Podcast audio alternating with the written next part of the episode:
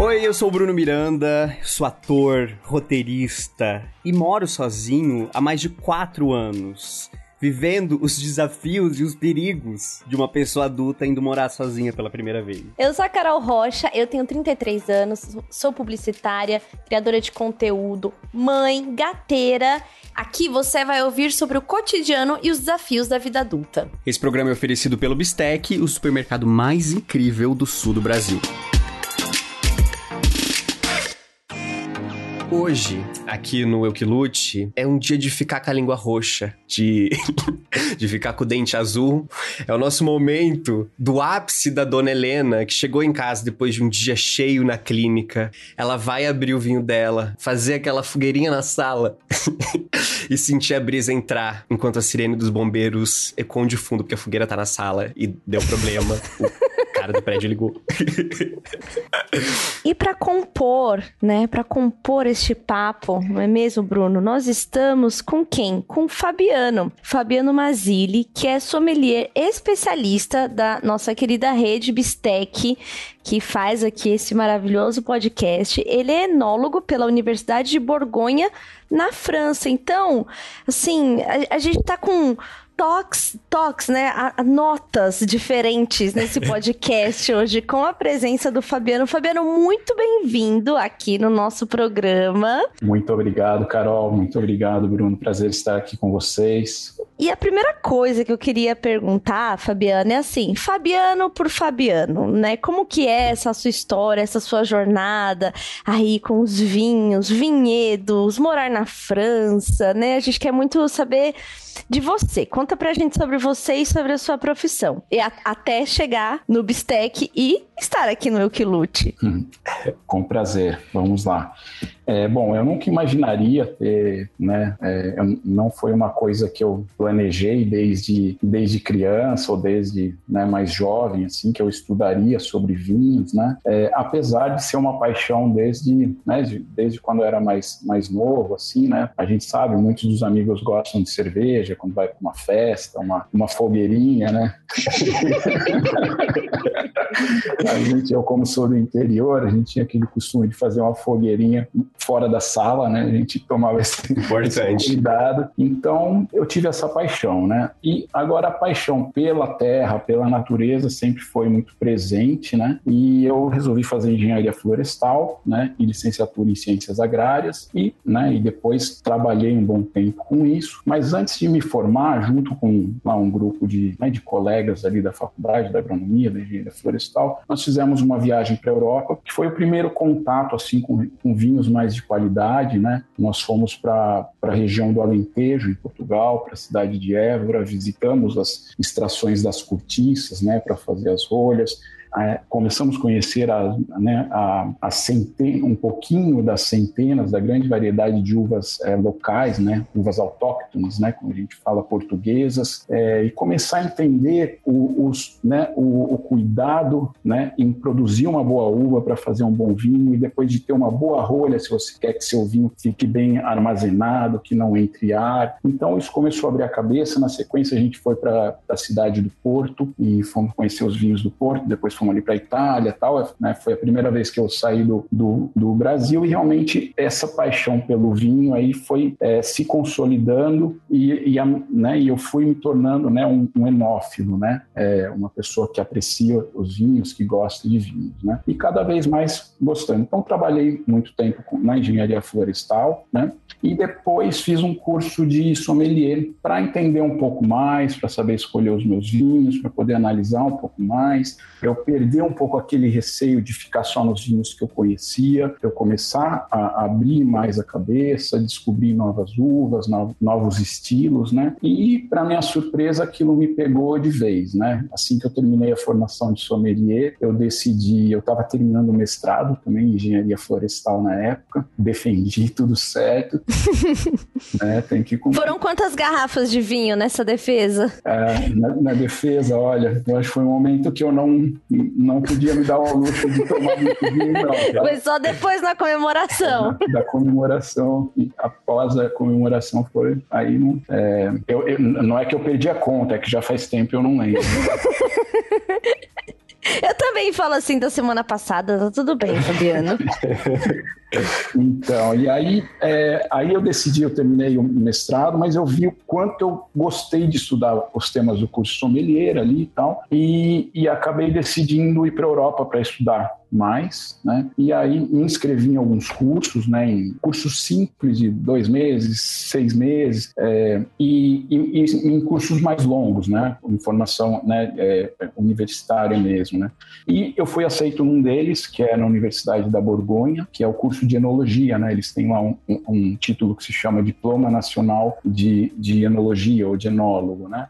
É um curso superior de enólogo? Superior de enólogo, é o curso uhum. é, superior francês, tem em algumas regiões estratégicas, tem na região de Champagne, na Borgonha, Bordeaux, é, Toulouse e Montpellier. Então é bem distribuído geograficamente na França e é um, então dentro de universidades, no meu caso foi a Universidade da Borgonha, em Dijon, né, que eu, que eu estudei. Então eu não pretendia ficar tanto tempo assim, então resolvi é, é, eu resolvi aceitar o desafio, aquela coisa, né, fazer um curso em francês, todo aquele desafio, voltar, né, já com uma experiência profissional, sentar junto com a turminha ali que estava ali no, na época da universidade, né, então foi um desafio é, muito bacana. E nesse e a partir desse tempo eu, eu fui trabalhando em vinícolas lá na região o tempo inteiro, né, trabalhei em algumas vinícolas na Borgonha, depois que eu me formei eu, eu fui para Itália, depois fui sul da França tal. E desde que eu cheguei no Brasil, eu comecei a atuar na área comercial, né? Porque pela minha paixão pelos vinhos, eu buscava muito e ajudava muitos amigos, assim, é, e comecei a entender, assim, é, quando a pessoa fala, mesmo que não explique direito o que ela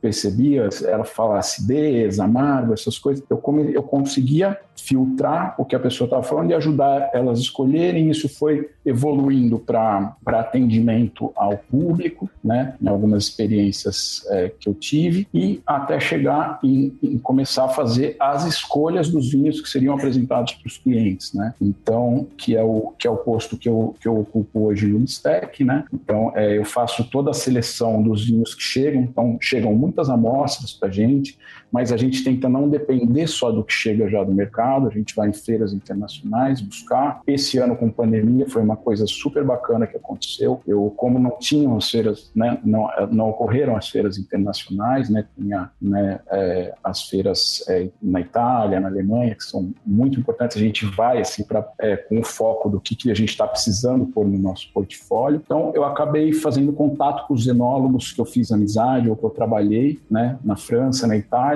e, e eles me auxiliaram, é, foram inclusive muito, tenho muita gratidão pelo profissionalismo e pela gentileza, me ajudaram muito, é, dando dicas, alguns é, mais próximos é, se dispuseram a, a ir nos locais, falou, ah, Fabiano, faça a sua seleção e e eu vou lá para você e degusto e faço um relatório técnico. Então, é como se eu tivesse lá pessoas que eu confio né, na, na capacidade de análise sensorial e uhum. na noção de mercado que eles têm. Então, esse ano é, vão chegar muitas coisas interessantes da França e da Itália nesse formato de prospecção é, que a gente teve que é, criar, né? Que a gente teve que se inventar como, como todo mundo está fazendo em tempos de pandemia. Uhum. Que interessante. E rolou isso também da sua parte, tipo, de ter vinhos daqui do Brasil e tal, que eles tinham interesse e tal, e você conseguia avaliar e, e fazer esse intercâmbio aí com eles? Carol, não chegou ainda nesse momento, mas obviamente, né, é, se qualquer um deles precisar, ou qualquer outra pessoa precisar, para mim seria um prazer, né? Eu, é, a minha formação foi na Europa, né? Mas eu já estou aqui no Brasil, já trabalhando na, na área de vinhos é, há mais de cinco anos, então conheço as regiões vitivinícolas do Brasil, sei aonde estão os vinhos. Se alguém falar, eu quero um bom espumante, eu quero um bom tinto, um branco, eu sei aonde procurar e, e faria isso com muito prazer, tanto para ajudar o setor vitivinícola nacional, né? Como para ajudar quem estiver precisando né, dessa informação, né? A gente acaba fazendo isso com muito gosto, né? E, e, e cada vez mais com, com, muita bagagem técnica, né, e comercial. Então isso realmente acaba dando resultados, é, vamos dizer assim, é, comerciais de venda muito bons. Mas o que está por trás disso? Significa que são escolhas de qualidade, né, feitas com critério, pensando no cliente que vai chegar lá uhum. acessível dentro de cada faixa de preço, né, que cada um pode pagar ou que ele estiver escolhendo ali e que vai é, encontrar produtos de qualidade, né? Então, é, quando a gente foca nisso, foca no cliente que vai chegar lá e pegar um produto e querer dar a garantia que ele vai ter sempre um produto de qualidade, é, aí a gente está trabalhando para a empresa é, da melhor forma possível. Uhum. Você falou que antes da gente começar a gravar, que tinham garrafas que custavam até 500 reais e garrafas de 20. É, daí eu queria saber é, qual que é a diferença? O que que faz a garrafa chegar a 500 reais? É, é a origem que ela vem? É o tempo que ela fica? É a rolha? O que, que, que, é isso? Olha, ótima pergunta. Então vou começar pegando o gancho da Carol. Por exemplo, uma boa rolha, ela encarece muito o preço do vinho. Uma boa garrafa, Meu Deus. né, encarece muito. Um rótulo, tu, tudo isso encarece bastante, né?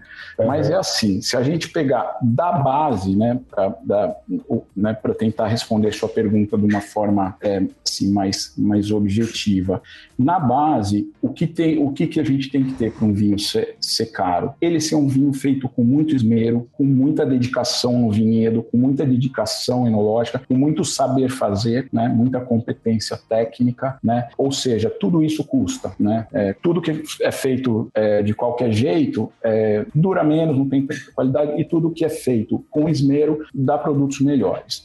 Então, essa seria, seria um ponto. Né? Então, a dedicação e o tempo investido para fazer os produtos. Regiões mais aptas né, para fazer vinhos. Tem regiões, lembrando que a, a, a, planta, né, a vitis vinífera, a videira, né, ela, ela é originária é, de clima temperado. Então, ela é adaptada ali. Então, para a gente aqui no Brasil, é um grande desafio fazer com uma planta que vem de um outro clima. Então, a gente pega uhum. umas regiões que historicamente plantaram ao longo de séculos e milênios, foram selecionando quais uvas se adaptavam melhor ali. Essa uva foi crescendo, eles foram conhecendo aquela uva e, a, e como fazer, foi passando de, de geração para geração para geração para geração. É, então, tudo isso traz um dos conceitos de qualidade, né, que eu gosto muito de, de, frisar, que é o conceito de equilíbrio do vinho. Né? Não adianta o vinho ter 14 de álcool ou 10 de álcool, isso não quer dizer nada. Quer dizer se ele está equilibrado o álcool com a acidez, é, o, se os aromas, não, se eles estão presentes, não estão nenhum dominando o outro, eles estão todos integrados, na boca, a mesma coisa. Então, é, tudo isso faz. Então, existem é, regiões que, que, historicamente, né, como por exemplo a região da Borgonha, onde, né, onde eu estudei, que desde 300 é, depois de Cristo já tem, é, já foram encontrados registros escritos, né, relatando a viticultura. Então, você pensa o tempo que essa gente conhece aquele clima, aquele solo, as uvas que estão ali, né? Então, isso sem dúvida vai refletir, né? Essa, essa sabedoria transmitida, né? E a, que, que, que segue em, dinâmica, né? Sendo sempre aprimorada. Então, isso faz com que algumas regiões no mundo, né? É, a Borgonha, é, o Piemonte na Itália, como inúmeras outras regiões. Então, sabe-se que vinhos dessa região são bons. É, aí entra por exemplo, falando de Europa, né? Tem ali os, as denominações de origem, então você tem re regulamentações específicas para produzir aqueles vinhos, para poder mencionar que ele é daquela origem. Então, tudo isso é, é uma garantia para a gente como consumidor. Só que aí, então, isso para te dar uma base assim, do que faria um vinho ser caro, né? Agora, um segundo ponto, oferta e demanda. Se um vinho está uhum. por 100 reais, ele começa a ficar famoso, famoso, famoso. Tem pouco, todo mundo começa a pagar mais, ele sobe. Questão de mercado, que não tem nada, não, não é só exclusivo do vinho. Outra coisa, quanto uma empresa tem para investir no marketing e fazer o vinho dela ser desejado, ser consumido. E aí talvez a gente comece a ter um divisor de águas que dá para explicar por que alguns vinhos são tão caros e talvez não sejam tão bons, né? Não que todo, toda empresa que tem muito, mu, muita verba para investir em marketing faça vinho ruim, não é isso que eu estou falando. Então, às vezes o sucesso foi um sucesso de marketing mesmo e não do produto em si, né? Não da qualidade do produto, mas sim existe essa variável também nesse mercado, né? Que às vezes é pela. acontecer. Por hum. exemplo, eu conheço produtores muito pequenos que não têm garrafa suficiente e nem dinheiro para ficar mandando para os concursos internacionais. Uhum. Uhum. né? Então, é um cara que nunca vai ter uma medalha no vinho dele. Isso faz do vinho dele um vinho pior ou melhor? Não, é só um vinho que não foi julgar. Muitos concursos são muito sérios. Muitos concursos a, a gente não sabe né, como são conduzidos. Então, aí entra uma questão que é, é, a gente tem que sempre confiar nos nossos sentidos quando a gente fala de vinho. Uhum. Ver o que a gente gosta, assumir aquilo, independente de, de moda, né, de, do que, né, acho que tem que experimentar de tudo, mas o que vai contar mesmo é, é diferente de roupa, né, que tipo, se você usar uma, ah, tem gente que gosta de usar uma roupa que está na moda, não tem problema nenhum, mas se você está usando aquilo, não vai te incomodar, até porque você está feliz com aquilo, você está até mais bonito, mas já que você está feliz, sempre está feliz, está mais bonito. Agora, quando você é, coloca na boca ou no nariz alguma coisa que você não gosta, só para acompanhar uma moda, aí não tem jeito, entendeu? Aí, se não gostar, faz careta. Ô, Fabiano, e você falou isso, agora eu lembrei da primeira vez, a primeira, primeira vez que eu tive contato com é, o mundo, enfim, do, dos enófilos, né, dos, dos, dos enólogos. Eu, meu primeiro emprego, tinha 18 anos, meu primeiro emprego registradinho ali, bonitinha, né, e eu era assistente de escritório. E aí eu tinha um chefe muito chique. E aí um dia, tava organizando as coisas na mesa dele e eu vi a apostila, porque ele estudava sobre vinhos. E aí foi lá a primeira vez que eu vi o que falava de toque, de, sei lá, de framboesa, de nozes, de não sei o quê. E eu fiquei completamente assim, meu Deus, que universo é esse? Lembrando Como que assim, que colocaram né? uma framboesa. É, e aí E aí eu li, eu né, dei aquela folhadinha assim, né? E depois eu pedi para ele para eu ler, para eu para eu ver o que que era. E aí, óbvio, ele se empolgou porque ele, não, alguém interessado aqui no que eu tô lendo, né? E ele explicou. E na minha cabeça, a hora que eu li, eu achava que era algum processo de fermentação que colocavam as coisas no vinho para ele ficar com sabor. E não que era do sabor do toque e tal. Então, assim, para as pessoas que já tiveram essa dúvida como eu, até porque a nossa audiência aqui é feita de jovens adultos, né, que estão aí, né, iniciando essa vida onde o vinho vai fazer muito parte, tenho certeza. É, explica um pouquinho pra gente o que é esse conceito de, do, dos toques, dos aromas, né? Do, sentir esses sabores do vinho que vem, enfim, da uva e tal. Boa pergunta, vamos lá. Muita gente pensa mesmo que se coloca. Hoje a gente vê nas cervejas artesanais, por exemplo, tem uma ou outra que coloca realmente alguns extras, né? No caso do vinho, não, tá? No caso do vinho, o único aporte é, de fora, né, exógeno que a gente diz, é a madeira, né? Então, se o vinho passa em madeira, ele vai trazer algumas notas de madeira. Ah, é porque fica, fica no barril. Porque fica no barril. Né? Uhum. Vamos pegar o exemplo da, da madeira, já que a gente está falando, depois a gente volta para sua pergunta, né, que é o cerne da questão mesmo. Ótimo. Os aromas do vinho mesmo. Por exemplo, se a gente pega é, o gênero dos carvalhos, né? Que, é, que tem algumas espécies. Tem uma espécie que é a francesa, que é uma das mais utilizadas, que é, ele, ela tem, na composição da madeira, ela tem uma, uma molécula lá que se chama vanilina, que é uma molécula que também ou é a mesma, então sempre vai ser assim, ou é a mesma ou é da mesma família de uma que está presente na baunilha. Hum, é vanilina, vanila, hum, entendi. Aí eu estou começando a explicar o que para vocês. É, o planeta, ele, vocês lembram, todo mundo, gostando ou não de química, todo mundo já, já viu uma tabela periódica na frente. Sim, sim. Então, a combinação daqueles elementos, um com o outro, de diferentes formas, formam moléculas. Então, a gente tem muitas, muitas, muitas no planeta, né? Muitas, muitas, muitas das que as plantas produzem, só que tem uma similaridade. Então, tem algumas que vão ser da mesma família de moléculas, outras que vão ser a mesma, né? Então, por isso que às vezes a gente fala, hum, isso aqui tem cheiro de baunilha, né? Não tô comendo pudim de leite da minha avó. é um vinho, né? Como assim, né? Então, a explicação é essa. É um vinho que estagiou numa barrica de madeira francesa que tem uma porcentagem de vanilina maior. E se for uma madeira nova, vai aportar mais desse aroma. Se for uma madeira de segundo, terceiro ano de uso, vai aportar menos. No caso das americanas, né, o carvalho americano, ele tem as lactonas que lembram coco. Então, você já começa aquela mágica que você vê o sommelier, o enólogo analisando o vinho. Sim! Isso, esse, esse vinho, eu aposto com vocês que ele passou em barrica de carvalho. Você fala, meu, esse cara ou ele tá blefando, ou ele é louco, ou ele é mágico, né? Não é nenhum dos três, entendeu? É, você tem indícios, né? E com treino, com memorização tal. Eu, como já trabalhei em vinícolas, cheirava muito as barricas. O exercício do olfato e do paladar, né? Para quem trabalha com análise sensorial, é, é, infinito. Tem que ser assim. Sempre faz, é, se aprende. Então, cheirava muito a madeira. Então, quando hoje, quando eu cheiro um vinho que, que tem aquele aroma da madeira,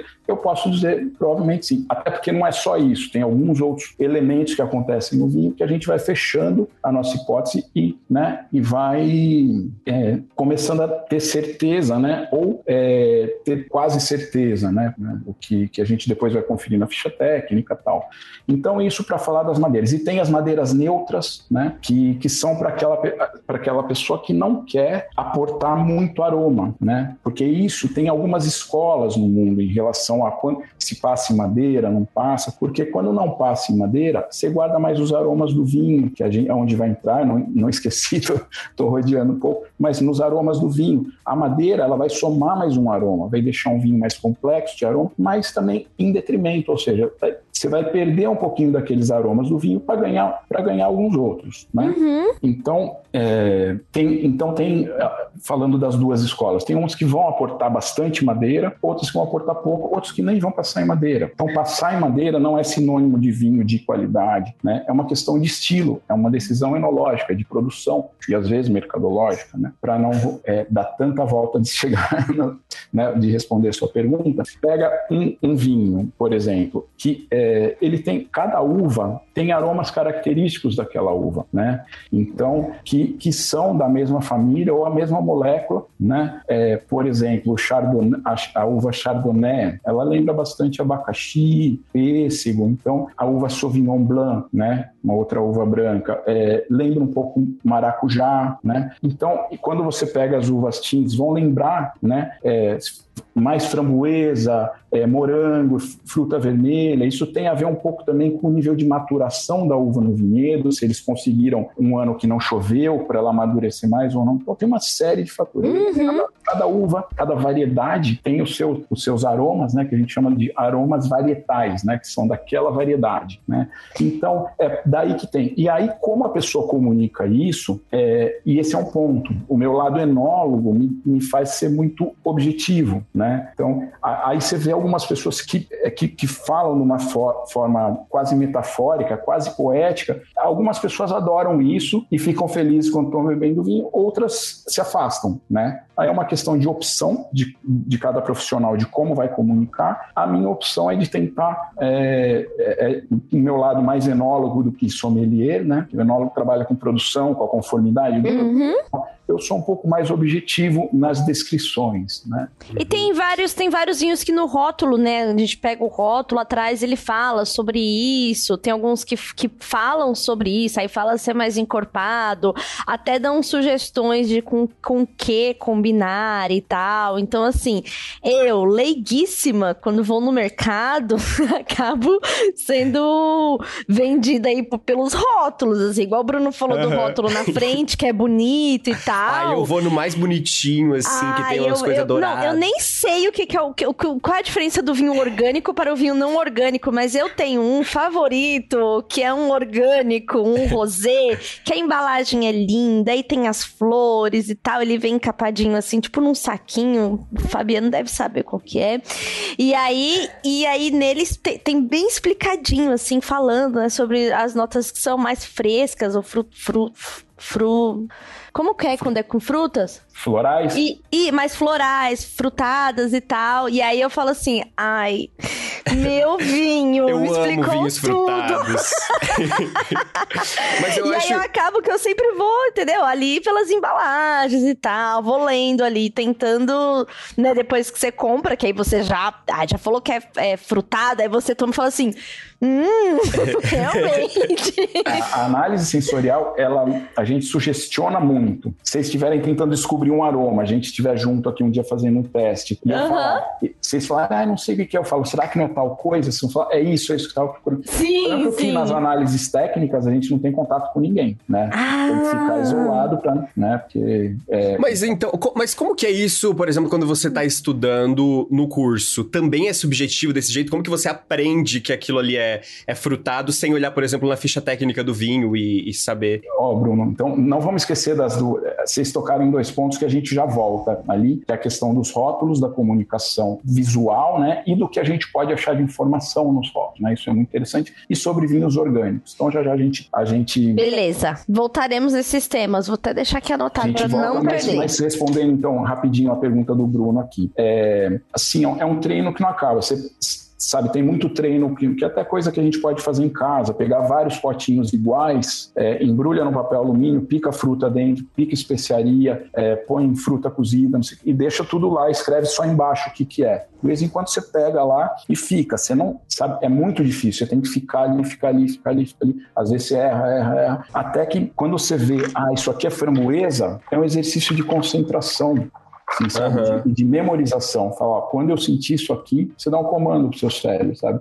Pouquinho a pouquinho, passo a passo, não é uma coisa que acontece de uma hora para outra. Eu, todos os profissionais, acho que ninguém, não, não, ninguém chegou no máximo do seu potencial. É uma coisa que, sim, nunca acaba, né? Dá sempre a gente melhorar. Então você vai e, e, e memorizar. Quando eu, esse é o cheiro da framboesa. Quando eu sentir isso, eu, eu fecho muito o olho quando estou lidando com aroma, sabe? Para ficar ali, sabe? Para tirar outros, outros estímulos. Isso é framboesa. Isso é framboesa. framboesa Pra, então, esse tipo de exercício conta muito. Depois, exercícios gustativos, da mesma forma, né? É, então, só para né, é, falar um pouco disso. Então, voltando à questão dos rótulos agora, né? O tipo de rótulo, ele dá muito, dá muita informação para gente. Tá? Então, a primeira coisa, é, se a gente pensa apenas da, da, do ponto de vista da comunicação visual que está sendo feita, é, muitas vezes fala, não, isso aqui a gente quer atingir o público de 18 a 28, a turma do marketing vai saber falar muito melhor do que eu sobre isso, né? mas tem esse tipo de coisa, né? de escrever as coisas. Então, isso é uma questão, e também isso aí vai entrar um pouco o gosto, porque se vocês forem juntos escolher vinho, pode ser que vocês né, é, gostem do mesmo, pode ser que cada um escolha um rótulo completamente diferente, você falou ali do rosé, o Bruno falou do dourado. Então, cada um vai ser atraído por uma cor, um tipo de desenho, um que é um rabisquinho, né? Por exemplo, esse vinho da Borgonha que eu estava comentando com vocês antes, né, da nossa, antes da gente iniciar, que, que, que, que, que eu prospectei ali com o pessoal que estudou enologia comigo, que tem vinhos muito bons. São, são rabisquinhos, assim, artísticos, assim, são lindos e condiz com a delicadeza do vinho. Então, quando a pessoa acerta, você já sabe mais ou menos o que pegar ali. Por exemplo, você pega um vinho da Borgonha com um brasão, né? De família, aquela coisa.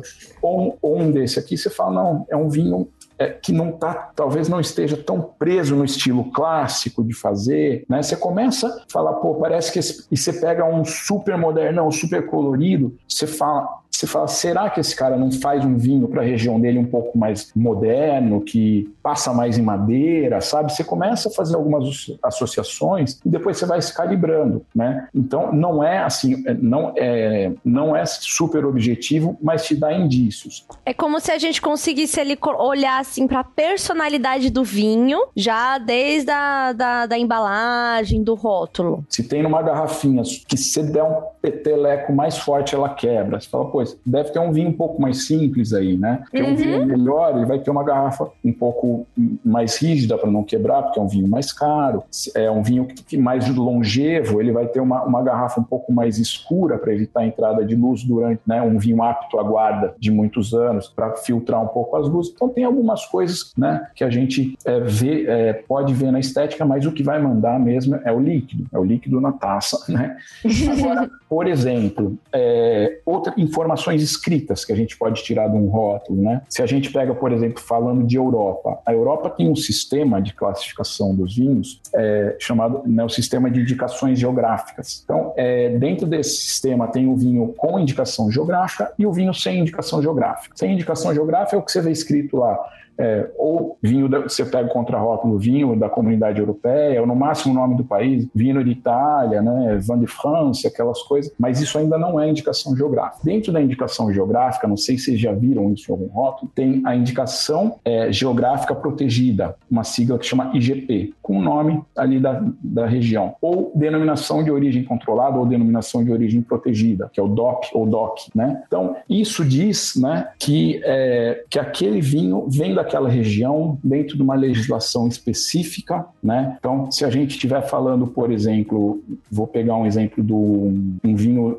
é, italiano que eu gosto muito, do noroeste da Itália, lá da região do Piemonte, de uma cidadezinha pequenininha que se chama Barolo. Então, Barolo e nos entornos, para poder mencionar ali. É, esse é um Barolo, denominação de origem controlada, né? Que o italiano diz denominazione de origem controlada e garantita, porque é um vinho superior ainda tem o DOC G. Então tem umas nuances assim, né? Se você pega, porque o cara que mora em Barolo e não quiser fazer um Barolo, quiser plantar uma uva internacional, uma Cabernet Sauvignon, ele tem direito. Ele não é obrigado uhum. a aqui em Barolo só vai plantar Nebbiolo, não é? Não é, não é assim que funciona a coisa, né? Então, só que para ele poder mencionar que é de Barolo, ele vai ter que produzir exclusivamente 100% com a uva Nebbiolo, que é uma uva autóctone do Piemonte, muito assim, que comparam muito com a Pinot Noir, que tem assim a principal, uma das principais semelhanças, que ela é muito clarinha, com uma intensidade de cor muito baixa, mas com uma estrutura, aqui é uma estrutura tânica, como a gente diz, os taninos são aqueles que dão a astringência, que a gente fala que raspa a boca assim, sabe? Uhum. Parece uhum. uma sensação de textura áspera assim. Então, a Pinot Noir e a Nebbiolo têm isso em comum, elas são claras, mas quando você põe na boca tem aquela surpresa de ter estrutura, né? De ser um vinho que tem isso para dar o corpo do vinho. Então, quando você lê é, Barolo, Doc G, você só leu aquilo, você já sabe que é 100% Nebbiolo, que eles não podem deixar muitos cachos por planta para que a planta possa, né? Então, o número de cachos... Aí tem um, uma lei que é, que é super interessante de ver, assim, você fala, só pode deixar é, tantos quilos de uva ou até o número de cachos por planta, é, você só pode fazer num hectare, no máximo, sei lá, por exemplo, é, 5 mil litros de vinho por hectare, né? Então, só de ler o Barolo do OQG, você já traz todas essas informações. Quanto tempo que passa em carvalho e tal. Então, é, depois, assim, se é um produtor familiar ou se é uma empresa, porque você pode ter empresa que compra o vinho e, e, e engarrafa, vende, e tem o produtor familiar, tudo isso pode te dar vários indícios de preço, de custo-benefício, de qualidade. Não é absoluto, né? não é uma coisa super rígida, mas pode te dar indícios que às vezes só passando o olho no rótulo você consegue já fazer uma escolha muito mais próxima do que aquilo que você, você está buscando. Né? E você, você falou do corpo do vinho, né? Que o vinho ele pode ser mais encorpado ou quando ele é, sei lá, menos encorpado, ele é mais jovem. O que que, que, que seria o vinho jovem? É o vinho que faz uma dança no TikTok? Ou... é assim, ó. O... São dois conceitos que muitas vezes eles são, mis... são misturados, assim, mas é, são duas coisas diferentes. Né? O vinho jovem significa o quê? Um vinho recém-produzido, um vinho que ainda ah. não, que ainda não é, é, que não passou um tempo na garrafa para ir mudando as características dele. Normalmente o vinho jovem é um vinho aí de um ano, dois anos, tal, né? É, aí existe uma outra coisa que também confunde, que é um vinho para ser consumido jovem, né? Ou seja, existem vinhos, a maioria dos vinhos não são para ser, serem guardados muito tempo. Essa coisa de hum. vinho, quanto mais velho, melhor, tal. Isso aí não... É quando ele é, quando ele é feito para isso, sim. Não é que eu vou comprar lá o Safra 2019 e falar assim, esse aqui eu abro em 2025. Não é isso. não, não. Por exemplo, a gente estava falando do Barolo. Barolo faz vinhos longevos, é, vinhos com aptidão a serem guardados, né? A gente uhum. chama de guarda, né? De média a longa guarda. Então, se foi numa safra boa, se, se o produtor conseguiu fazer um vinho bem equilibrado, né? Com, com tanino, álcool, acidez, e o vinho for bem conservado, às vezes ele pode chegar a 30 anos e, e ir melhorando ao pouquinho, aos pouquinhos dentro da garrafa, né? Agora, geralmente, assim, brancos, rosés, quanto mais jovem, melhor. Então, são vinhos para serem consumidos enquanto eles são jovens. A gente fala de um a três anos, né? Então, é, então essa é uma questão, né? Do vinho jovem ou vinho envelhecido, criado em barrica, né? Ou, ou até é, evoluído em barrica ou, ou em garrafa. A questão do corpo do vinho não tem muito a ver com isso, né? O, o corpo é das é, é um dos é, é um dos conceitos assim que tem mais controvérsia assim e porque às vezes você põe um vinho na boca e você sente ele meio macio, assim, você fala, nossa, esse vinho tem cor. Às vezes tem gente que se refere ao tanino, né, no, no tinto, que é aquela questão da, da astringência, né? Uhum. É, se a gente for, assim, tecnicamente no laboratório, é o extrato seco, ou seja, depois de evaporar tudo, quanto que ficou ali, entendeu? E isso é de, não é tão fácil de medir isso em boca, né, na taça. Então, o corpo, normalmente a gente vai falar um pouco é, a sensação que o, que, o, que o álcool pode causar, né, o, os taninos tal. No caso dos brancos, a gente tem umas uvas que são um pouco mais, é, mais leves, outras que você sente um pouco mais de volume em boca, mas a questão do corpo do vinho dá para dá para ir longe discutindo. Mas não tem a ver com a cor também do vinho? Quanto mais escuro, mais claro? É, não, não necessariamente. Então, tá bom. então não sei nada mesmo. Bruno, é que realmente aqui no aulão, anotando eu, eu tudo. de verdade, eu tô anotando e não é nem pro podcast, é pra mim, tá? Eu também, eu também estou anotando. Então, antes da gente ir pra nossa próxima rodada de perguntas aí, Fabiano, e contar sobre promoções que estão rolando no Bistec, me explica o que é o tal do vinho orgânico. que eu, eu agora só tomo vinho orgânico.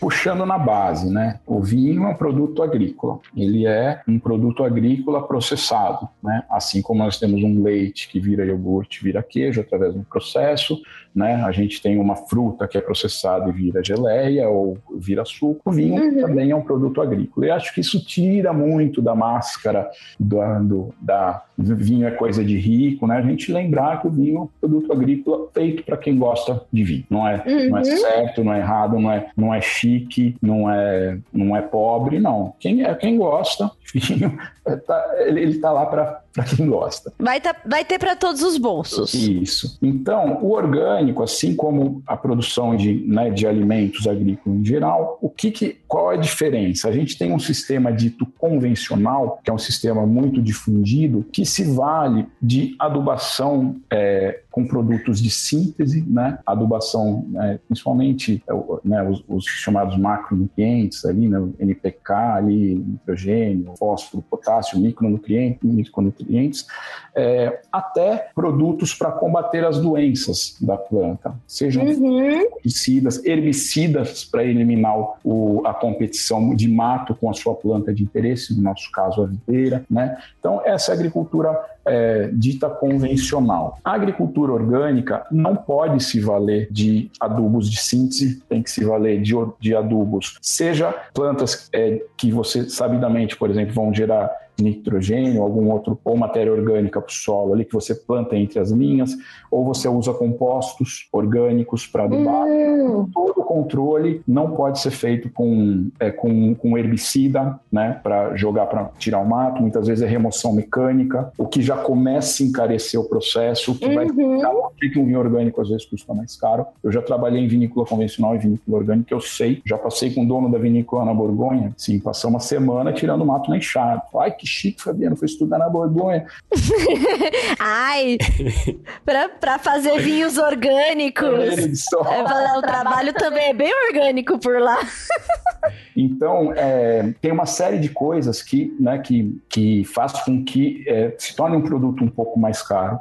É, mas normalmente isso vai fazendo, né? então, por exemplo, você faz, você se vale de alguns compostos orgânicos que vão confundir os insetos e não vão reproduzir dentro do seu vinhedo, ao invés de passar um inseticida. Tem uma série de coisas que, além da questão ambiental, que a gente não precisa entrar nisso, a gente vai entrar. E aí, né, é falando da, do, do que a gente vai ter na taça depois, normalmente as plantas começam, a gente estimula um pouco mais a defesa das plantas, né? E acontece que e eu já, assim, já fiz muita amostragem, eu gosto, tem muitos vinhos convencionais que eu gosto, muitos vinhos orgânicos que eu gosto. É, agora, a, muitas vezes a qualidade da fruta orgânica é, ela a gente acaba percebendo no, no nariz ou, ou, no gosto, assim, né? Então eu particularmente gosto muito, né? Eu acho que além da questão ambiental que tem, tem a questão da saúde, que é por isso que muita gente está optando pelos orgânicos, e tem algumas questões também, por exemplo, todos, todos os alimentos eles têm conservantes, né? Uhum. Se você for meio atrás de um é, atrás de um, uma passata que você compra ali com molho de tomate, sim, se você sim. for pegar uma, uma, uma ameixa seca que você compra na casa de produtos naturais, todos vão ter conservantes e muitas vezes podem ser os conservantes do vinho. Né? Então, no caso dos orgânicos, tem menos conservantes. Então, pessoas que são um pouco mais sensíveis aos conservantes ou não querem, acabam indo um pouco mais por essa linha, né? Então, acho que isso só para dar uma primeira luz do que seriam os vinhos orgânicos. E aí, assim, como muitas vezes a gente não vai até lá é, se certificar que aquele produtor fez tudo o que ele está dizendo, existem agências certificadoras que aí são, são é,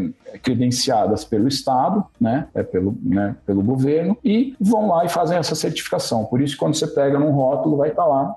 Ah, o desenho da folhinha de que ele é orgânico, né, que a gente tem nos legumes também, né? por algumas agências diferentes que vão fazer aquela certificação para a gente ter a segurança que cumpriu aquela legislação, né? A gente tem um problema, por exemplo, é, né, eu estava comentando com vocês do, do, da, do, do meu amigo, meus amigos produtores de Chablis, né?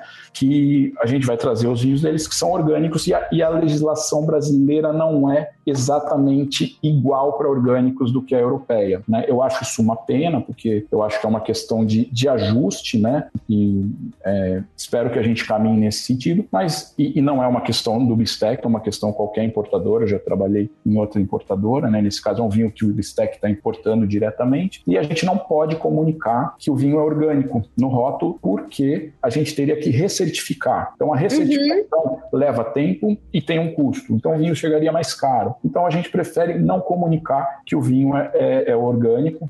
Na, no, na embalagem, né, no rótulo, mas ele tem um processo orgânico. Sim, ele é certificado orgânico na origem, mas a gente não pode é, comunicar aqui por questão de, de incompatibilidade é, das legislações da, da comunidade europeia com a, com a legislação brasileira. Mas vale a pena experimentar. Assim, Assim, não é porque é orgânico é bom, né? Mas tem, é, né? Tem, é, eu acho que vale a pena conhecer, né? Para cada um, como eu estava, né? Desde o começo estou dizendo, é uma questão de cada um achar o que vai agradar a si próprio, né? Não é uma, não existem fórmulas, né? Existem dicas, existem informações, mas é uma coisa de é, é pessoal mesmo, né? E você que ficou aí com uma vontade de tomar um vinhozinho, sendo aquela protagonista rica do filme que você ama, mesmo dependente do preço do vinho, né? Como a gente viu, tem de vários preços lá no Bistec e nos dias 25, 26 e 27 de junho, todos os vinhos, exceto os, os espumantes e champanhes, vão estar com 50% de desconto na segunda unidade do mesmo produto. Então aí, você que tem o seu Bistec pertinho de você, se eu fosse você, pegava todas as diquinhas aqui que a gente tá passando para A gente não, né? A gente tá ouvindo, mas.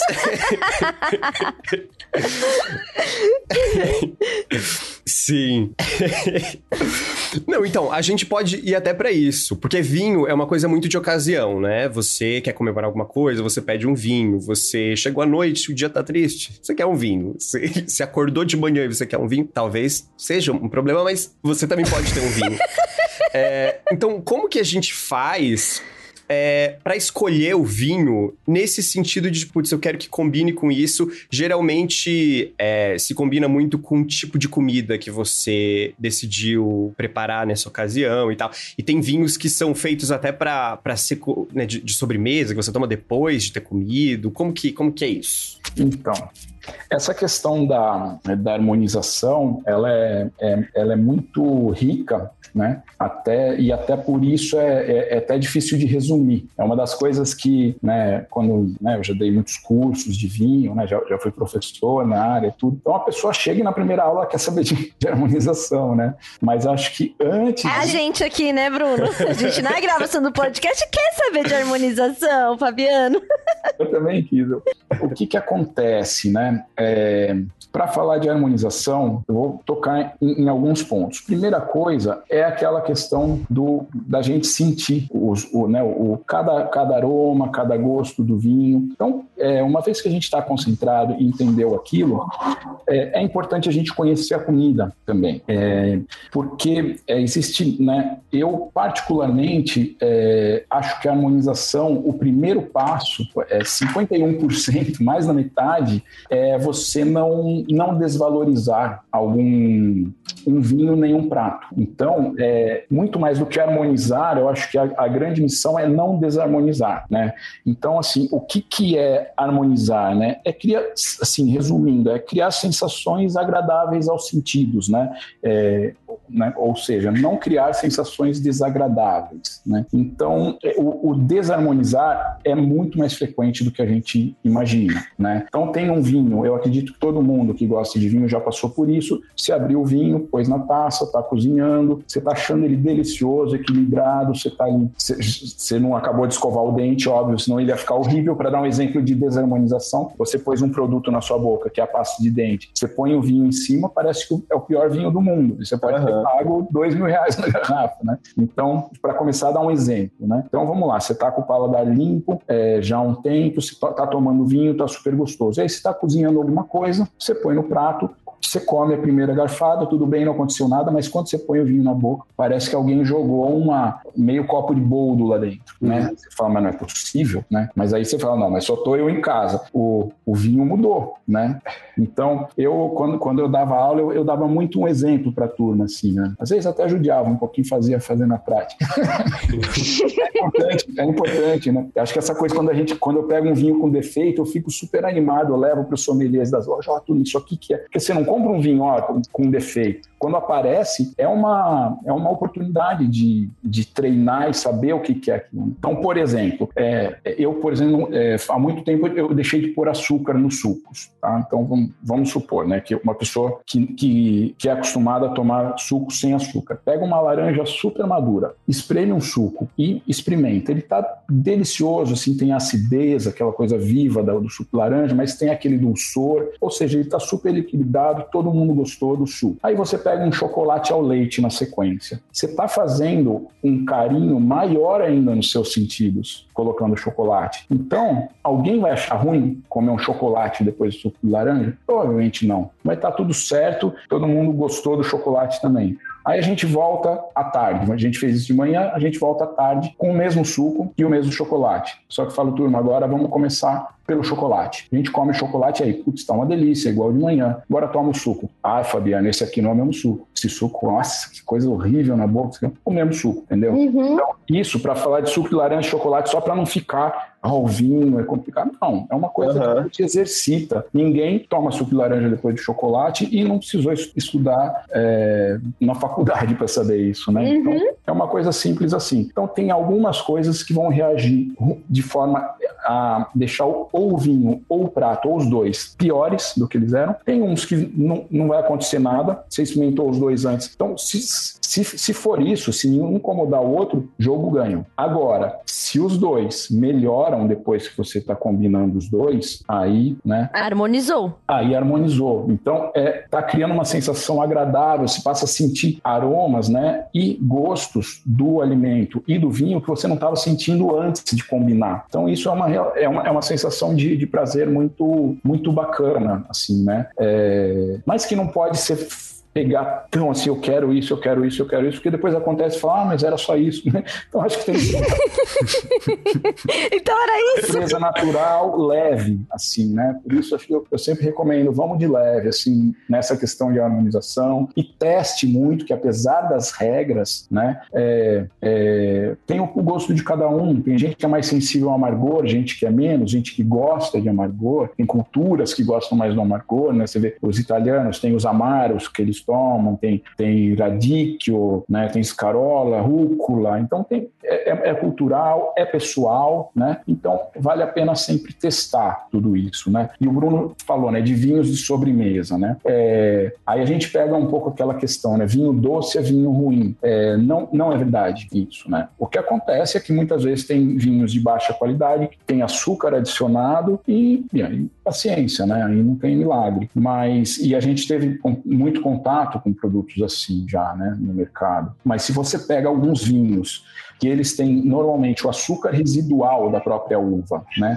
Para isso, só lembrar rapidamente, não, eu estava dizendo que o, que o vinho é um produto agrícola, né, processado. O que, que é? A gente faz o suco, que a gente chama de mosto, né, tecnicamente, e esse vinho, e, e a gente deixa as leveduras, né, que são os funguinhos, que são as mesmas leveduras do pão, né, Saccharomyces cerevisiae, de fazer massa de pão, massa de pizza, cerveja, e ela vai, ela vai comer o açúcar do, do, do suco, do mosto, e vai gerar é, bolinha, né, gás carbônico, e, e álcool, né? Dentre uma série de outras coisas, né? Que, que acontecem, mas a grosso modo é isso. Vai a levedura vai consumir o açúcar da fruta e é, converter em álcool. Então, se a gente para esse processo na metade, a gente guarda o açúcar da própria uva. Um exemplo, um exemplo clássico é o vinho do Porto, né? Uhum. É exatamente isso. Ele, ele começa a fermentar. Nesse processo de fermentação, tem algumas é, alterações é, de, da, da composição do vinho, algumas quebras de moléculas ali, que desdobram o que tinha, vamos dizer assim, né, como se fala normalmente tinha cheiro de, de suco, passa a ter cheiro de vinho, né? Porque houve uma, algumas transform, né? houveram algumas transformações ali, né? Então, você, passou, você saiu do suco, do mosto, entrou no vinho, mas mais ou menos ali, né? Antes, antes de, de terminar a fermentação, no caso do vinho do Porto, é adicionado álcool vínico, de origem, né? De, é um álcool feito de uva mesmo, né? De, então, com isso, as, as leveduras não toleram aquele teor alcoólico do Porto, né? De 19,5, 20, e, e, param de se reproduzir. Então a gente tem um vinho de sobremesa com açúcar residual da própria uva e nesse caso fortificado, a gente colocou, é, deixou ele mais forte em álcool, né? Então é um vinho delicioso e quando a gente fala de harmonização, por exemplo, é, eu desconheço algum vinho que fique melhor com chocolate do que vinho do Porto, né? É, realmente, sabe, e não só o chocolate, mas um bolo de chocolate, um mousse de chocolate. Então, é, são combinações que você fala, nossa, que delícia, né? E o vinho do Porto, ele tem até uma sensação mais licorosa, assim, não tem? Um, um... Não é uma sensação, não sei como explicar, mas ele tem uma coisa que ele é mais doce, assim, ele é mais... O tanino, o tanino,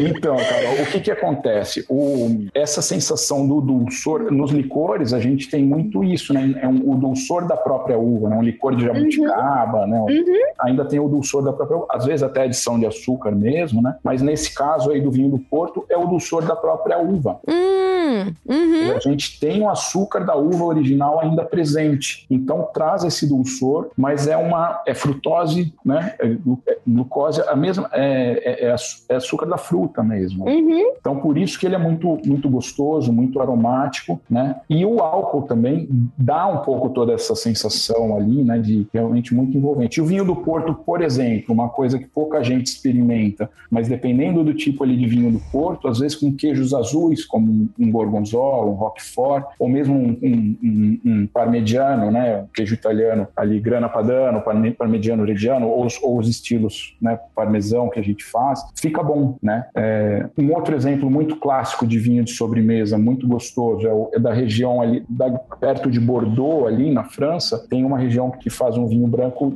na cidadezinha, escreve Sauternes, né? A gente fala Sauternes. É, é um vinho branco, né? Que ele é feito com a uva, é, ela começa a apodrecer, mas não tem umidade suficiente para desenvolver a doença. Então faz com que o fungo fure a casca da uva e, e desidrate a uva e cause algumas reações químicas na uva que tem aromas que só tem ali no Sauternes. É uma, é uma uva que passou, assim, ela deu uma passada N não, porque. Ela nem chegou a passar. É, quem ataca ele é uma Todo mundo já viu um cacho de uva, um morango, um, um, um tomate, quando ele cria aquela aquele bolor verde, uhum. assim, né? uhum. muitas vezes é, é, um funguinho que chama Botrytis, Botrytis cinerea, mais cinzinha assim. Uhum. E nesse caso, a Botrytis começou a se instalar, mas não virou. Então, se olhar de fora, não tem aquela cara do, do, do bolor mesmo. Uhum. ele começou a estragar, mas não estragou, ele melhorou. Né? Então, é, e aí o vinho, por exemplo, o Sauternes é um vinho doce que fica muito bom também com queijos azuis, Roquefort, assim, eu gosto muito dele com queijo de cabra curado, né? Uma, então, e às vezes, assim, então ele é um vinho que pode acompanhar a sobremesa. Eu estava falando do Porto com o, com chocolate, ele pode fazer, às vezes, na refeição, de, de ser um vinho de sobremesa para acompanhar a sobremesa. Às vezes, pelo dulçor dele e pela sensação, aquela é, sensação de comer um docinho depois da refeição, uhum. né? Então, ele, às vezes, sozinho, um, não, um pequeno cálice, no caso do Porto, como ele tem um teor alcoólico maior. Né? Ele é pequenininho, né? Serve num cálice pequenininho. Um, um pouquinho menor ainda. Eu tô fazendo aqui um dois dedinhos na câmera, pessoal, que dá quase uma xícara, mas não é por aí.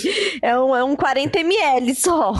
É, já dá aquela sensação de dulçor, né? Tem um efeito né, digestivo ali. Então, então, a questão dos vinhos de sobremesa vai um pouco por esse caminho aí também, né? A gente está organizando as nossas adegas é, de forma a deixar esses vinhos de sobremesa agrupados para quando as pessoas forem buscar lá. Ah, perfeito. Já, já está ali marcadinho para qual você quer quando como... vocês forem e eu não estiver lá para ajudar, é só ir para é. essa sessão.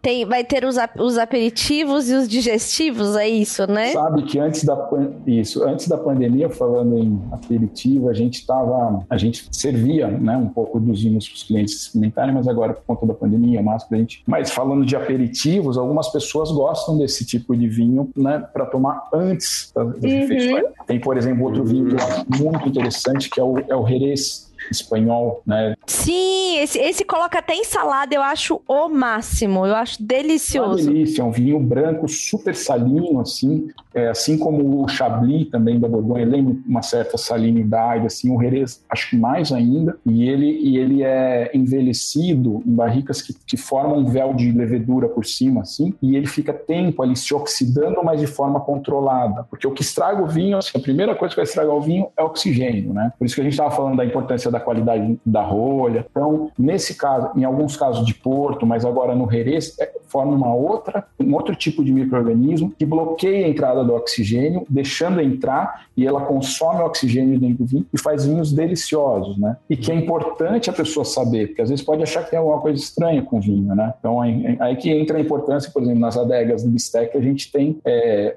é, profissionais especializados em vinho, né? Um dia que você for lá é, com, comprar algum vinho diferente desse, já ter informações para saber que é aquilo que você vai esperar e até tomar decisão ah, sim, é isso que eu tô querendo. Ah, não, talvez esse eu não goste. Obrigado pela informação. Né? Uhum. Demais. Vou, vou escolher outro.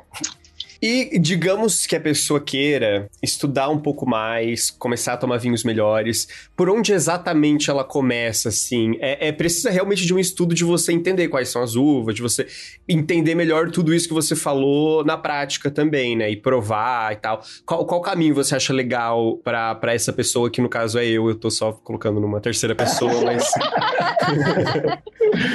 então, Bruno, que legal, né? É, ver que você já tinha interesse e agora tá, tá aumentando depois da nossa conversa, né? Sim. Está tá sendo positiva a conversa. Eu acho assim, o que eu, eu sempre né, costumo falar nas comunicações ali, nos vídeos que eu faço, primeira coisa é, é experimentar bastante coisa diferente, né? É, e conhecer os próprios sentidos. Né? Então, para isso, você precisa se concentrar. Mesmo que você vai abrir um vinho para ficar depois ali com os amigos, ali numa festa, qualquer coisa, no comecinho, põe um pouquinho, olha para ele, faz... Porque a análise sensorial, ela é visual, você tira muita informação visualmente, depois olfativa, você põe no nariz o vinho, põe a taça no nariz, não.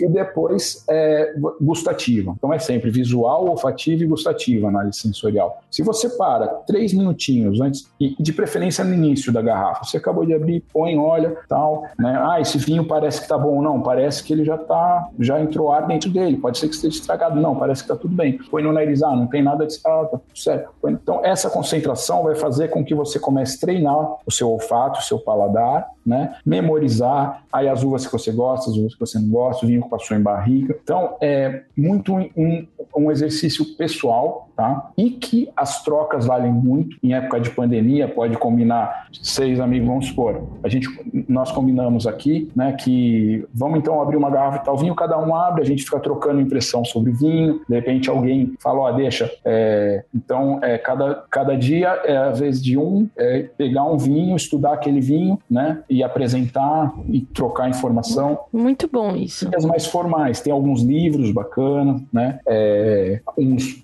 mais introdutórios, depois ficando mais técnicos. Se eu te, se eu te mostrar os últimos que eu li na enologia ali, você, você desiste antes de começar. Mas então tem diferentes níveis até onde cada um quer chegar. Tem alguns cursos, tem cursos online, tem materiais. Aí começa a entrar é, numa questão de também tem muita gente falando sobre vinho, então a gente tem que sempre, é, né, a princípio a gente acredita no que, no que os outros estão falando, mas a gente sempre vale a pena checar, checar o conhecimento da pessoa, mesmo que não seja um grande especialista, se ele for falar de uma coisinha pequena que ele tenha estudado sobre aquilo, que esteja passando uma informação coerente. E como qualquer coisa na internet, hoje a gente tem que, a gente tem que ficar atento para não, né, não, não cair em fake news, né, não, não acreditar em é, Exatamente. Não, não, comprar produto errado, né? Então é um pouco é um pouco por aí. Mas existem muitos profissionais que, que comunicam sobre isso, algumas algumas escolas, né? Então acho que é, acho que é um pouco por aí. Uhum. Bom, e a gente tem uma listinha aqui de fake news. Mentira, não sei se é bem. Às vezes a gente vai ver se é mito ou se é verdade com você, tá? Alguma, uma listinha de algumas coisas que são coisas comuns sobre vinho que a gente quer saber se é verdade ou não. Primeira delas é, na, na base do vinho tem aquela barriguinha para dentro, né? Que eu vi uma vez que coloca o dedo, que ajuda a servir. Não sei, não sei nem se isso faz sentido. Mas diz que quanto mais funda essa barriguinha, mais gostoso é o vinho. Ela tem alguma influência, é, a, a barriguinha para dentro? Olha, é muito comum. Eu que já trabalhei com atendimento público, trabalho com comércio de vinhos, né? É, é muito, e sou apreciador há muito tempo. É muito comum a pessoa pegar e ver. É, primeira coisa, olhar e for o dedo ali. Então, não é um critério de qualidade do vinho, tá? Uhum. Senão, o cara é, faria um vinho da forma mais mais barata possível, botaria um vinho ali dentro, venderia caro e você vai tomar uhum. um, um engano, um engano né? É, então, assim, a resposta para isso, tecnicamente, existem diversos formatos de garrafa e todas, né, por padrão, tem 750 ml. Tem as exceções, né? A meia garrafa, um quarto da garrafa, um litro e meio, mas assim, o padrão são 750 mililitros. Então, como a gente tem diferentes formatos de garrafa para o mesmo volume, a gente precisa fazer uma correção de volume em alguns casos. E aí a gente vai hum. ali por baixo. Uhum. Ou seja, era fake news, era mito. Era, era. Então, as pessoas trabalham no metro, então. Não, para mim era super o encaixe do dedo para servir. Na prática, é, dá para utilizar para é, uhum. dá para servir de apoio, né? Mas aí é uma questão de serviço também que não, mas não não é feito para isso é, correção de volume é, para chegar em, em, formatos diferentes, principalmente garrafas mais gordinhas, assim, para é, chegar em 750 mililitros. Uhum. O segundo mito, ele já foi desmistificado aqui, mas vai valer a pena reforçar, eu acredito, que era que vinho bom é só vinho caro. Que aquele vinho de 30, 40 reais não é tão bom quanto o vinho de 150 reais. Verdade ou mentira? Olha, é, não, é, não dá para ser é, tomado isso como uma regra, né, como a gente já conversou. É, o que importa é que dentro da sua categoria o vinho seja um vinho de qualidade, ou seja, que ele tenha equilíbrio entre, entre todos os componentes, né, entre acidez, entre o álcool, no caso dos tintos do tanino, os aromas estejam equilibrados, que ele não tenha nenhum defeito de produção, né? Então a gente consegue hoje nas adegas bodegas do Bistec, por exemplo, nós temos vinhos de é, 25 reais que eu particularmente gosto muito, né? E que eu prefiro do que muitas vezes vinhos de 50 de, outro, de outra região, de outro produtor, né? Uhum. Aí que entra, né? As empresas cada vez mais investindo em profissionais como o, né, como o Bistec investiu, né, há muito tempo investe não só em mim, mas tem um histórico de, outros, de, de vários profissionais né, da equipe que garantem que, o, que aquele vinho, para aquela faixa de preço, ele tenha qualidade. E a gente uhum. entra numa outra questão, né, quando a gente fala de vinho de, de uma região ou de uma uva, que ele haja a tipicidade daquela uva, daquela região, de que ele expresse, porque senão a gente pode pegar,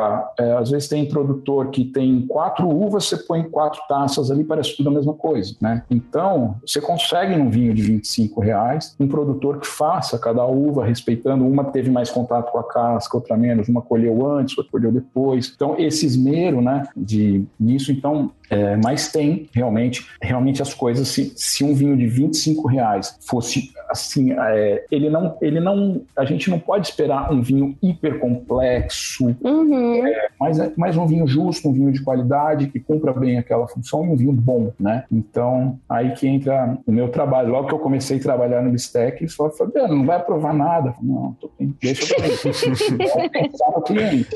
Porque às vezes o que acontece? Você pega uma, seis, seis vinhos de uma vinícola, você gostou de todos, você acha, né? Você fala, não, ele tem essa qualidade, dá para ser vendido a tanto, então condiz com o preço que está pedindo, só que você tem, eu como enólogo identifico um, um erro enológico. Falou, opa, isso aqui, daqui um ano, dois, pode estar em todas. Então, falou, olha, se for, se a gente estiver desesperadamente esperando, precisando disso, vale correr o risco, tudo bem, mas como nunca é o caso, fala, não, vamos tentar uma outra, né? Até que feche todos os vinhos degustados, não terem defeito. Agora, não quer dizer que às vezes tem alguns defeitos que ocorrem com uma garrafa ou outra, que é normal, não tem problema, né? Aquele vulgo defeito de rolha, tal, que pode acontecer, né? É, a semana passada eu peguei quatro amostras de uma vinícola, né, que eu gosto da vinícola, conheço a qualidade, um deles tinha esse problema.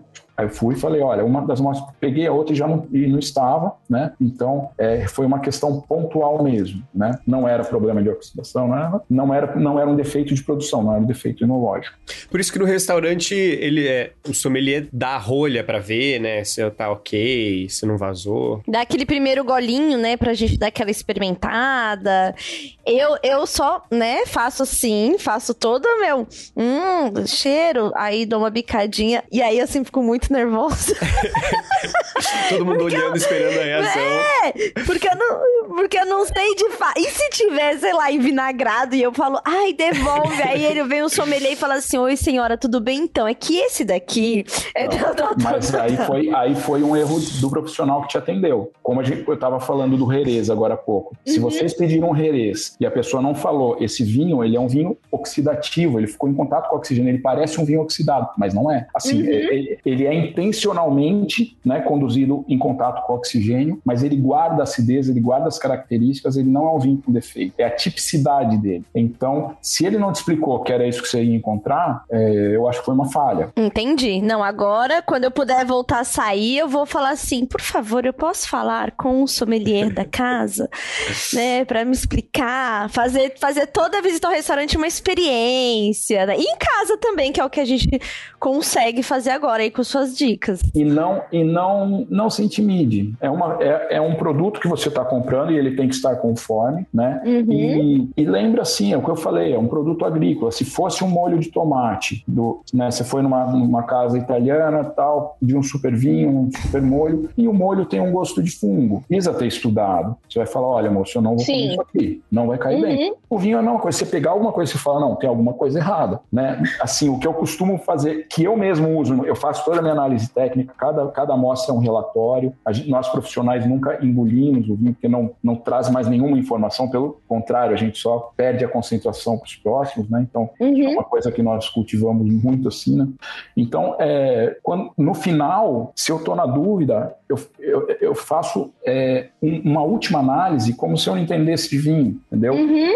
É, que assim, dá vontade de beber ou não. Né? Sim. Uhum. Se você Sim. tiver a, a, certeza que aquele vinho não dá vontade de engolir, ele tem algum problema e você não precisa é, explicar o nome da molécula do defeito, em que processo enológico que houve o erro. Fica uhum. tranquilo, fala, esse vinho não, não, não tá bom. Simples assim, né? Então, voltando aí ao, né, a essa questão dos defeitos que o Bruno falou, a rolha, primeiro indício que a gente tem, ela tem que estar tá íntegra, né? É, porque se ela tiver um furo, lembrando que a rolha é uma casca de árvore, que ela pode ter lá com todo o controle de qualidade que é feito, né? É, pode ter tido uma broquinha, um inseto, alguma coisa ali, e se tiver um furo, entrou ar, isso pode ter estragado o vinho. Então, a primeira coisa, fala, não, a rolha está íntegra, está inteirinha, beleza. Segunda coisa, a gente cheira a rolha, né? Porque tem um dos defeitos que pode ser comum, que foi esse que eu que eu que eu estava comentando com vocês que aconteceu semana passada, é, é um, é um, problema que se chama bouchonnet, que bouchon no francês é, é, o, é o, a rolha, né, a tampa do vinho. É esse,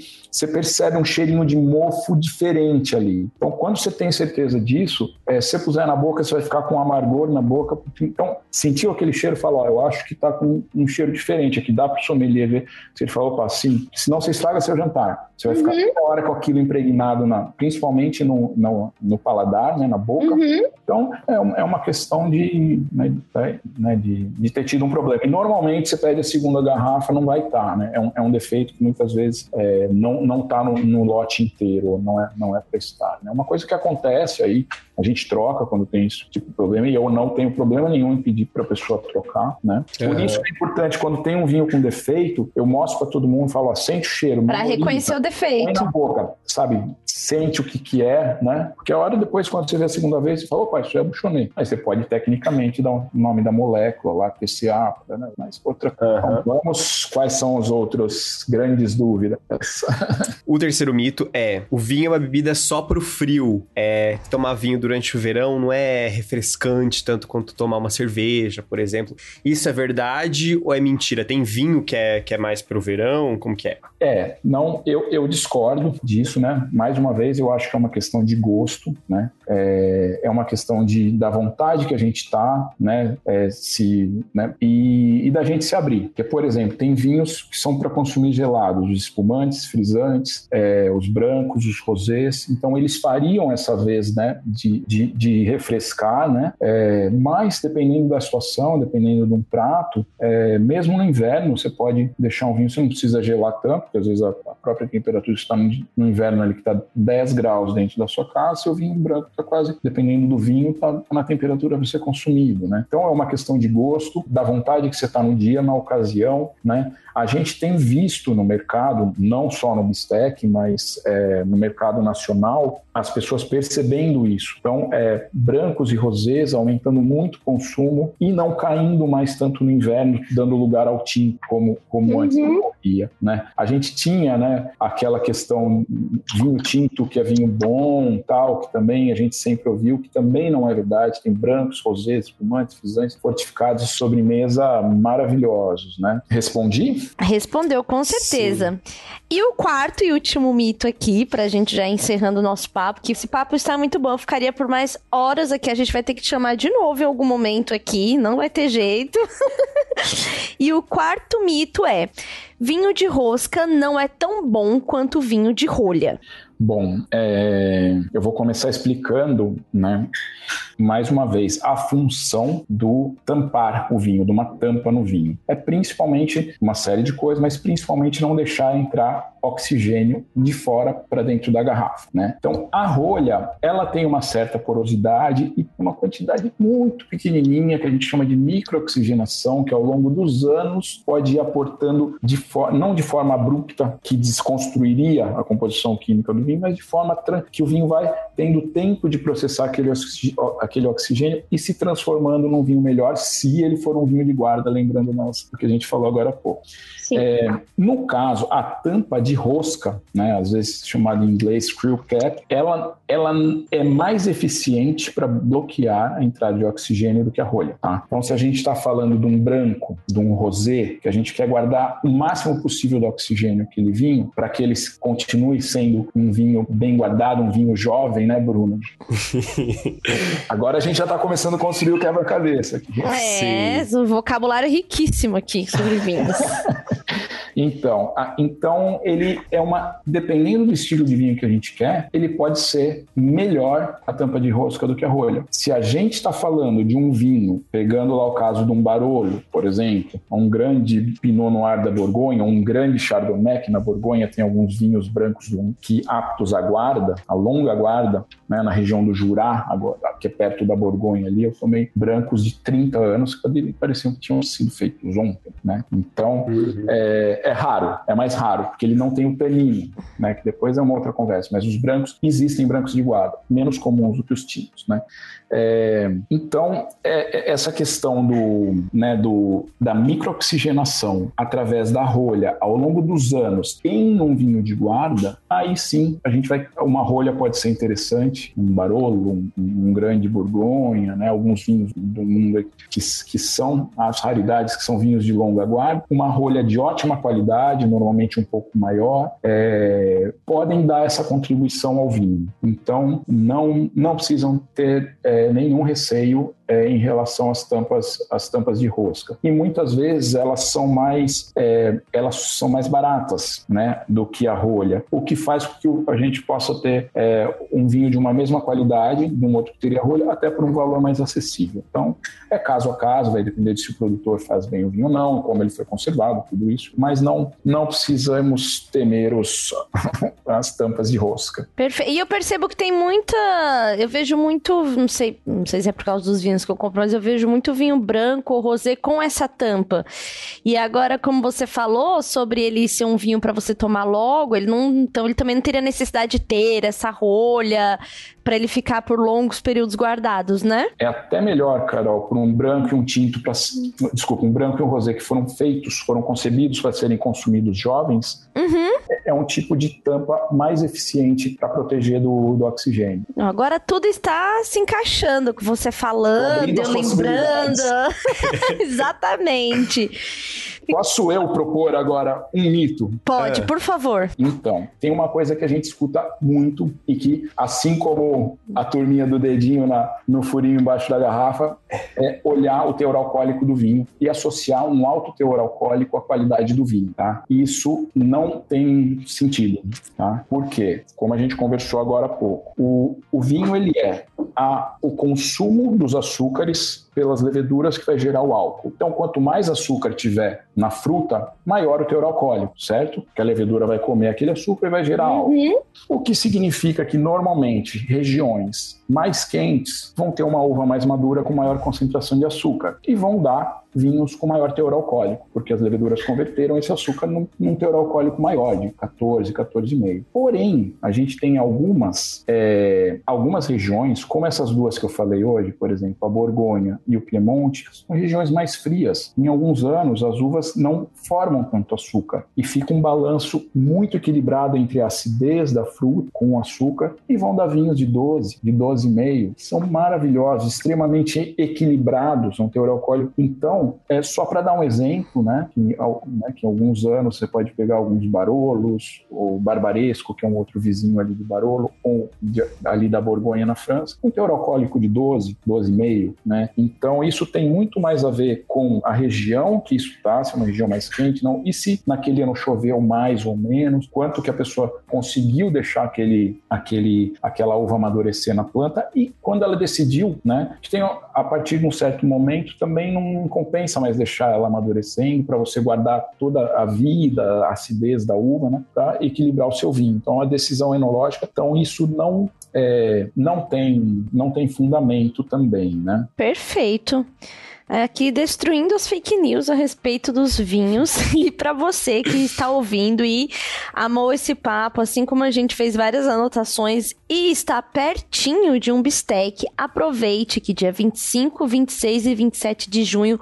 Todos os vinhos, exceto espumantes e champanhes, vão estar com 50% de desconto na segunda unidade do mesmo produto. Então, aproveite. Eu quero agradecer demais você, Fabiano, por ter vindo aqui conversar com a gente, elucidar tanto esse assunto para mim e para o Bruno e para todos os nossos ouvintes que estão aí nessa jornada da vida adulta, né? Agora, agora vai poder escolher os vinhos, harmonizar, fazer testes. Tenho certeza que a gente é, que tá aqui ouvindo ficou, né, com essa esse, esse gostinho de quero mais, não só de vinho, mas da informação a respeito dos vinhos e que isso vai gerar o quê? Pesquisas pra gente. O Bruno, ele já estava ali, né, se matriculando num curso, como a gente pode Sim. ver. Eu quero agradecer demais. Foi muito bom ter você e a sua experiência aqui. Mais uma vez, obrigada demais, Bistec, por nos proporcionar momentos como esse. Não, e Fabiano, se você voltar aqui, que seria maravilhoso daqui uns meses, essa conversa vai estar num outro nível. Eu já vou estar aqui, ó, o tanino daquele lá e o corpo desse, sentir, sentiu a maciez.